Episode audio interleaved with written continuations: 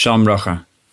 Мы заканчиваем книгу Берешит, и книга Берешит не очень мало мецвод, заповедей, но, с другой стороны, это дает нам возможность быть человеком. То, что мы видим, как Авраам, Ицак, Яков, Сарика, Ривка, Рохла, Лея, как они живут, как они себя ведут. Как сказал рабай доктор Авраам Тверский, что когда он первый была практика на реанимации. Ему объяснили, что перед тем, как предоставлять какие-то первую помощь больному, да, при каких-то авариях страшных и так далее, перед того, чтобы не давать ему кортизон, какие-то э, разные тесты проводить перед ним. Первое, нужно уверить, что он дышит. Да? И он это перевел на нас, что первое, надо, чтобы была вера, надо, чтобы было четкие представления и э, связь с Творцом. После этого мы можем добавлять все законы, э, все э, глубину, тонкость э, заповедей, философии и так далее. Но первое должна быть четкая связь. Это бы решит, это наше Э, передачи нашей веры через наших праотцов и проматерей. Завтра пост, пост 10 Тевета, эм, он, ну, есть особое, что отличает его от других э, постов. Как мы уже часто упоминали, что Абудрахам пишет, что если бы 10 Тевета было бы в шаббат, то мы бы постились в шаббат. Да, Обычно все посты, они пере... Эм, которые выпадают на шаббат, они передвигаются на следующий день. Но здесь, если бы он был, был в шаббат, тогда пришлось бы поститься именно в шаббат. Это выводится из псуким, из так как написано, что это будет именно в этот день, то э, это было бы э, исключением. Почему это так? Объясняет Хатам Софе, что так же, как мы, нам известно, что если у человека был плохой сон, э, и именно в шаббат ему приснилось что-то очень, какая-то трагедия, и как известно, что пост, он является как э, то средство аннулировать, да, так как во сне бывает на 60-я часть пророчества, поэтому человек может опасаться. В наше время это мы обычно говорим людям, чтобы не придавали к этому слишком много значения. Можно дать цедаку, благотворительность. Но в Талмуде сказано, что это пост работает как огонь для сена. Это полностью может убрать все, всю эту угрозу, которая кроется в этом сне. Поэтому, говорит Атам Софер, что в этот момент человеку удовольствие в шаббат поститься, потому что он знает, что этим он аннулирует, он убирает от себя вот это, это, это все это неприятные и, и опасные вещи, которые эм, могут с ним случиться, эм, которые были ему, получил намек в своем сне. Говорит там Сафер, что в этот день, 10 Тевета, в небесах решается, будет ли у нас храм или нет будет ли разрушение храма. Сказано, что каждый день, когда у нас нет храма, это как будто бы он опять разрушен. Опять разрушен.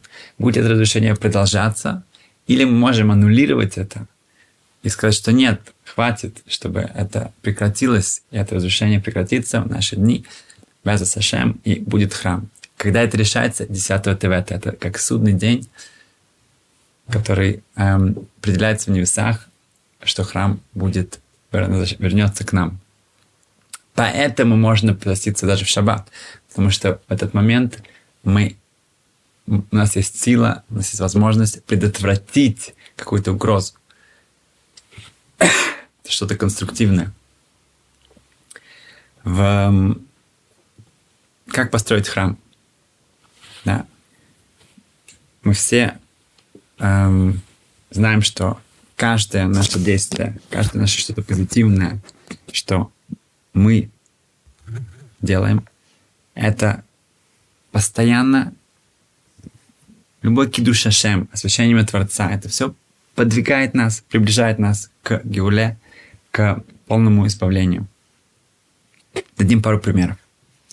Одной женщине на еврейской религиозной семье у э, женщины была очень сложная операция на голову, и она была назначена во второй половине дня в очень хорошей больнице. Когда они туда приехали, то ее, при приеме спросили, а, приготовлена она, не нужно, до этого было а, сказано помыть а, голову специальным шампунем, который а, дезинфицирует, и, и без этого нельзя было начать а, приготовление к операции. А они забыли об этом. Они, так много было разных приготовлений, что об этом они забыли. И они скажут, как же так, без, нет, без этого невозможно, нужно было это сделать специально. А что если они сейчас это сделают? Если они это сделают в, э, в течение получаса, тогда все еще можно успеть. Муж помчался искать аптеки. Это была больница далеко от города. И, конечно, в итоге он нашел одну больницу, э, одну аптеку, но она уже закрывалась. Уже все было полностью, свет был выключен, все было закрыто. И, э, и тот продавец, он тоже уже закрывал э, двери. И муж начал умолять его, просить пожалуйста, это мамыш очень-очень э, страшно, срочно, важно, чтобы он смог получить этот шампунь и вернуться и успеть на операцию для своей жены. И тот продавец сказал, что у него уже все отключено, и касса, и все. Но если э, э, как бы это так срочно, он готов эм, дать ему это. Ну, у этого мужа была только кредитная карточка, поэтому я, я, я заплачу сам, и вы потом мне это вернете. Хорошо. Он получил э, шампунь, очень благодарил и помчался, и Барух Хашем успел вовремя и э, провели успешно эту операцию.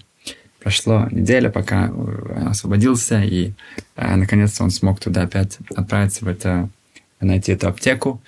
И когда он вошел в эту аптеку, там действительно был этот продавец, он его узнал, и э, принес ему это стоило 27 долларов, и сказал, вот, пожалуйста, и принес ему еще конфеты, и специально благодарность, что он э, так себя хорошо повел.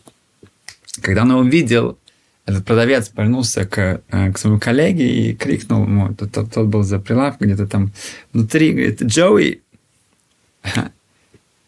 ты должен мне 50 баксов, 50 долларов. А Джой выглядывает из, из, из, от и он смотрит, оказывается, они поспорили. Поспорили, что эм, вернет ли этот человек эти 27 долларов, приедет ли он за ними или нет. И когда этот Джоуи увидел, о ком идет речь, то сказал, это же нечестно. Это нечестно, если бы я знал, что этот человек с бородой, да, с шляпой, с пейсами и так далее, да, то я бы, конечно же, с тобой не поспорил. Да, имеется в виду, есть такая предвзятость, есть такая репутация, есть такой имидж, который нужно поддерживать, нужно именно так быть, or легоим, да, нужно быть светом всех наций. Похожая история была с одним также религиозным человеком, который пошел покупать марки. Вот.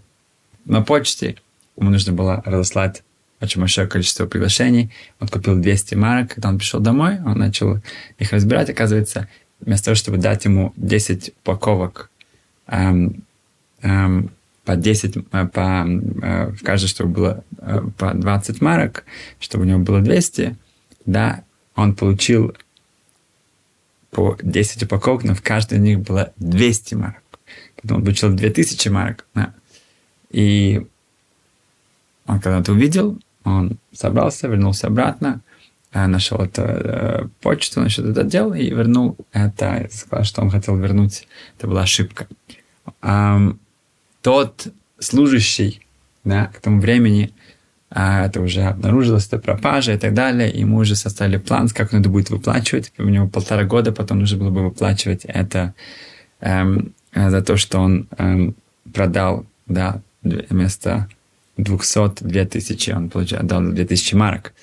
И тот служащий был настолько рад, да, он был просто в экстазе от того, что тот человек вернул ему, и он сказал, что если честно, единственная моя надежда была, потому что я помню, что вы, был, вы выглядели как такой религиозный еврей, да, как вот, э, поэтому насколько, да, мне было э, страшно обидно, но вот эта надежда, что вот все-таки вы, да, ко мне вернетесь, да, она во мне все, все еще э, находилась, потому что э, я знаю, что вот у вас действительно принято так поступать. Есть очень интересный пшат, я только что слышал от Раба Авраам Куперман, эм, что его тесть, Рав Ицак Зильбер, объяснил, что когда Йосиф Ацадик, находится в эм, Египте, эм, и в конечном итоге египтяне, они готовы отдать все за то, чтобы выжить. Они сначала отдают свою землю, своих животных, на свои деньги, своих животных, свою землю. И в конечном итоге себя. Они становятся рабами фараона. И когда им нужно зерно, да, то условие, которое Иосиф ставит перед ними, это что 80% урожая будет для них, и 20% идет в казну, как налог для фараона. Рабицик Зильбер, это потрясающая вещь, что он мог бы это использовать, да, и они теперь являются рабами. Все принадлежит фараону. Да? Поэтому, как это было принято в столетиями да, в Европе, что можно было просто давать им 10%, 15%, чтобы они выжили, а все остальное, да, королевскую казну. Но здесь Иосиф Ацарик, он поступает очень благодарно, благородно и учит этим, что не нужно использовать на э, эту ситуацию, чтобы выжить все из этих бедных крестьян, а он дает им очень хорошие условия. Это одно, эм, одна перспектива, один взгляд на это. И Рэп Авраам сказал, что он слышал от своего друга Розенталер, у которого отец его был, у него была очень высокая позиция в налоговой службе, на инспекции. И там ему предложили, он был настолько толковым человеком, что ему предложили быть еще э, вообще, ну, самым главным, который решает все. Он сказал одно условие, что налоги не будут превышать 20%. Даже для самых богатых, для самых успешных людей, которые зарабатывают очень большие э, суммы, 20% это максимум. И он объяснил, что он это видит от Иосифа Цадык. Иосиф Цадык, он так себя вел. Они начали кричать, говорят, нет, ни в коем случае, мы же потеряем казна, ну, казна, это, это э, в стране будут огромнейшие потери. Да? Здесь, в Израиле, да, э, налоги превышают иногда 50%. Он им объяснил, что неправда. Никак, не будет потерь. Он сказал, что люди не готовы отдать больше, чем 20% они будут все стараться, все возможно делать, чтобы как-то занизить свою прибыль, скрыть ее, да, как-то это, э, чтобы ты уже уходил за границу, но только чтобы не платить такие высокие налоги. Поэтому он говорит наоборот, мы тратим так много усилий, так много средств для того, чтобы словить и как-то это поймать людей, а, да, и показать им, что они должны больше. Вместо этого у нас, если мы сделаем 20%, то люди будут охотно, да, без сопротивления платить это действительно, и не нужно будет ни за кем охотиться. Так именно поступил Йосиф Ацарик. Он считал, что вот эти 20% это то, что да, человек готов, это то, что это реально, да, э, ждать от людей, что они готовы вот это вот отдать в казну. Не более этого.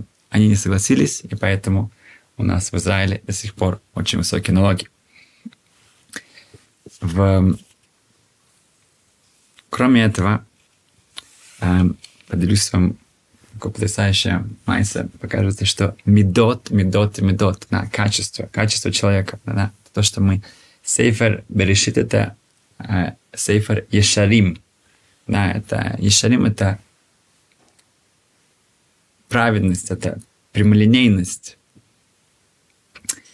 Один молодой человек, Адам э, Бернштейн, родился в очень либеральной семье в Америке. Да, с, это была еврейская семья, но шаббат отмечался тем, что люди шли в синагогу, там делали кидуш, потом разбегались. Когда пошли на баскетбол, другие на бейсбол, другие на American футбол. Но чем это было устраивалось общиной. Да. Um, так что иудаизм занимал какую-то да, небольшую эм, роль в их жизни. Йом-Кипур постились, но не более того. Когда он был подростком, лет 17, мы предложили поехать на поездку в Израиль. Это организовывалось также разными реформистскими консервативными общинами эм, э, с, ну, с э, помощью правительства. Показать, что такое Израиль, разные э, культуры, разные места. И это как раз было на празднике. И на Йом-Кипур на сделали опрос из 120 ребят, которые уча- участвовали там, это были мальчики и девочки, то 20 из них были из семей, где постились в Йом-Кипур. Хорошо?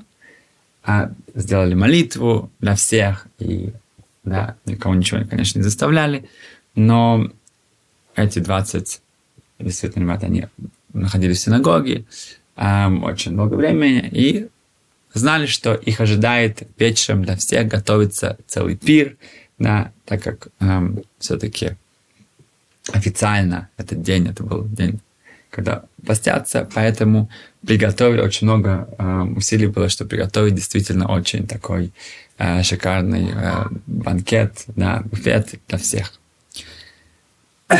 Когда кончился Йом Кипур, и эти ребята, голодные ребята, они входят в зал, то к своему ужасу и удивлению они видят, что до них здесь были кто-то еще.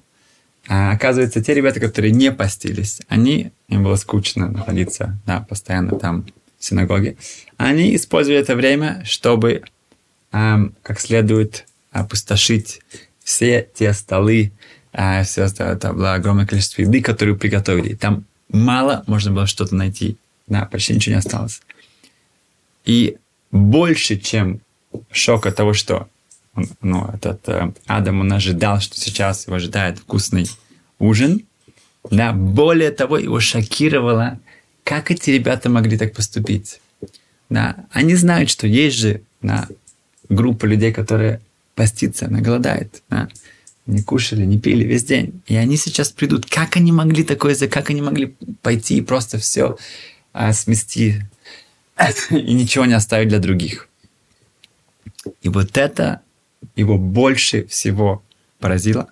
И из-за этого он решил искать это эм, эм, все-таки э, смысл в жизни, да, э, в более классическом, да, ну, настоящем течении иудаизма. И так он вот сейчас живет в Иерусалиме со своей семьей. Эм, прошло пару лет, он встретился с одним из пионер-вожатых, Мадрахим, этого, э, с этой поездки. И тот с ним поделился очень интересной деталью. Он сказал, что когда при приготовках они обнаружили, что оказывается, было недостаточно сосисок, каких-то там колбасы и так далее, разных мясных эм, эм, еды, которые просто эм, не хватило, да, не, не, не куплено эм, достаточно. Поэтому в Йом-Кипур организаторы, они начали э, искать, где это можно докупить. Так как все было закрыто, они отправились где-то там в старом городе и купили некошерное мясо и э, приготовили это для всех. Поэтому в конечном итоге он понял, что даже здесь было что-то, эм, что спасло его, что после Йом-Кипура он не эм, отведал от вот этой некошерной еды, которая была приготовлена для этих ребят.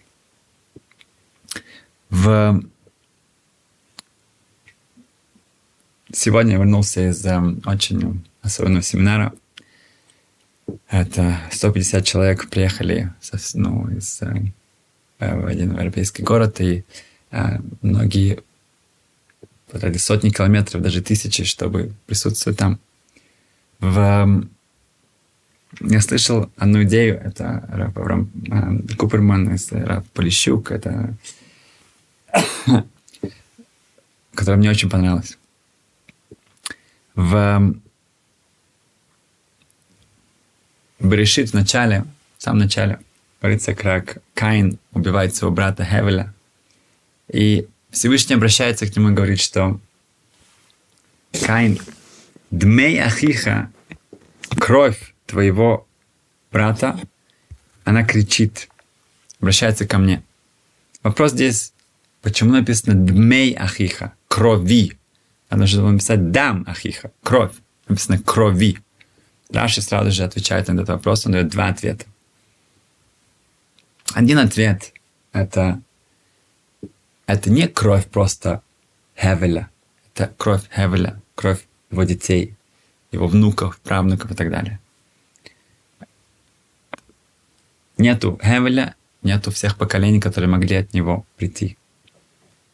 Когда человек дает урок, и к нему пришли два человека, да, можно сказать, ой, вей, два человека, что это такое?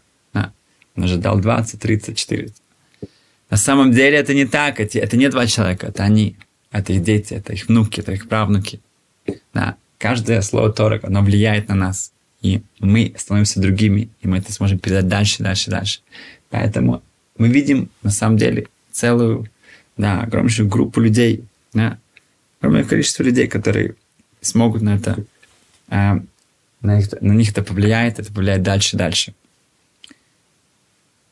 Раши говорит еще один пшат, что Дмеахиха что-то страшное. Кай не знал, как убить Хевеля. Поэтому он вонзил в него, эм, да, он как бы сделал из него, в него много-много ран, донес его, чтобы что не знал, откуда душа выйдет из него, какое из них будет смертельное ранение. Отсюда мы видим, что с одной стороны мы видим, что Кай не знал, на, как его убить, откуда уйдет эта жизнь. Так же, как мы не всегда знаем, откуда, да, как, как, ну, неизвестно, откуда жизнь уйдет. Мы тоже не знаем, откуда жизнь придет.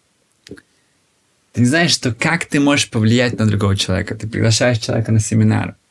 А все эти лекции ничего, ничего не подействовало. Но зато была вкусная еда. Другому человеку это тоже, но были классные песни. Другому человеку все прошло мимо него, но ему кто-то улыбнулся. Другой человек увидел, что такое еврейская семья. Другой услышал еврейскую музыку. Другой услышал еврейскую, увидел еврейскую свадьбу. У каждого есть это то место, где войдет в него эта жизнь. И надо искать это, надо пробовать со всех сторон, не сдаваться, пока у каждого есть свой путь, свой путь вернуться и действительно соединиться с настоящей жизнью. Без Сашем придет время, когда все траурные дни станут праздниками, и чтобы мы эм, сделали нашу часть в этом, и без Сашем, чтобы мы вместе отмечали это как настоящий праздник. Спасибо.